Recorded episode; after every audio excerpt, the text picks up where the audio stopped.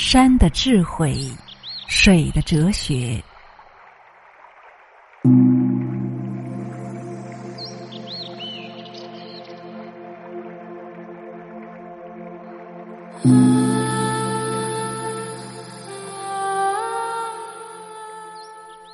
在自然界，无论是山水草木，还是鱼鸟花虫，都物竞天择，繁衍千古。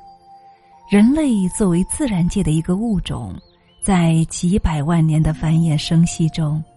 与自然万物不仅在精神实质上是相通的，而且在外在表现上也有很多相同相似的地方。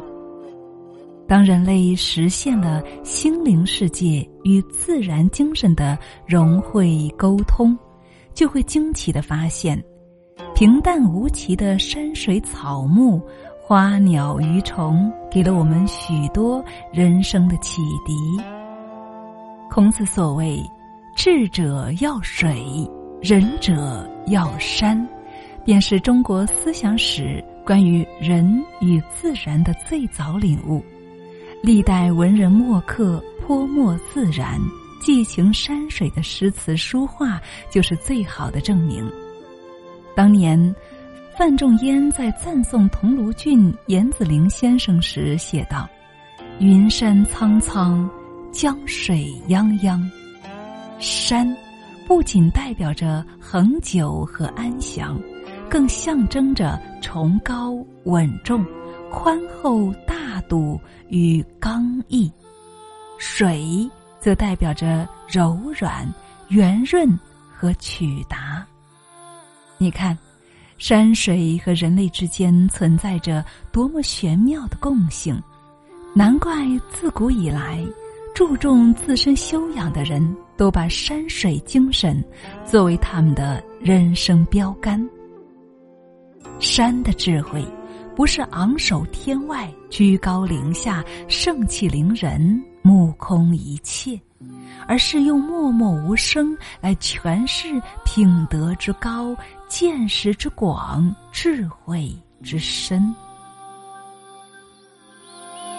山的智慧不见异思迁，不随波逐流，不轻言放弃，而是刚毅与执着。在是与非、对与错、黑与白之间坚守着道德与精神的底线，敢于直面人生所有的际遇变迁而岿然不动。山的智慧：凌棒不欺，受欲不喜，遭辱不怒，厚德以载物。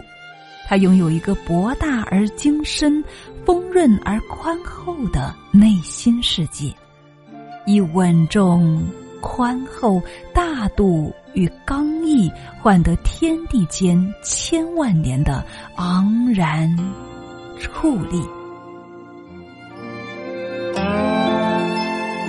有山有水才是完美的风景，山水相依才是最和谐的画卷。人生应当如高山一样巍峨挺拔、宽厚大度，亦当如大海之水一样坦荡恣意、温婉流畅。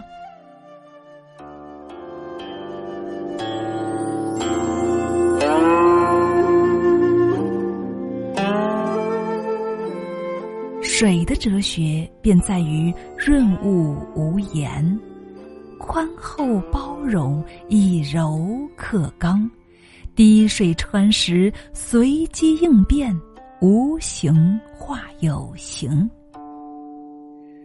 我们常说“上善若水，厚德载物”，水温和纯净，流畅自然，细致而奔放，超强的适应能力，并非无原则的妥协。而是以柔克刚，水持之以恒的用时间来证明一切，人生何不是如此呢？人生的至高修养，便是将二者精神有机融合，如山，如水，才能够做到既圆润又不失原则，既刚正又不失和气，既稳重又不失灵动，既大度又不失细腻，既刚柔并济又和谐共生。基于此。本书将分为上下两篇，上篇从信仰、原则、稳重意志、担当、内涵入题，下篇从追求自愈能力、毅力、激变、胸怀入题，生动的、形象的讲解如山的智慧和如水的哲学。这种中国人独有的人生哲学，将给你当下的生活和工作带来有益的启示。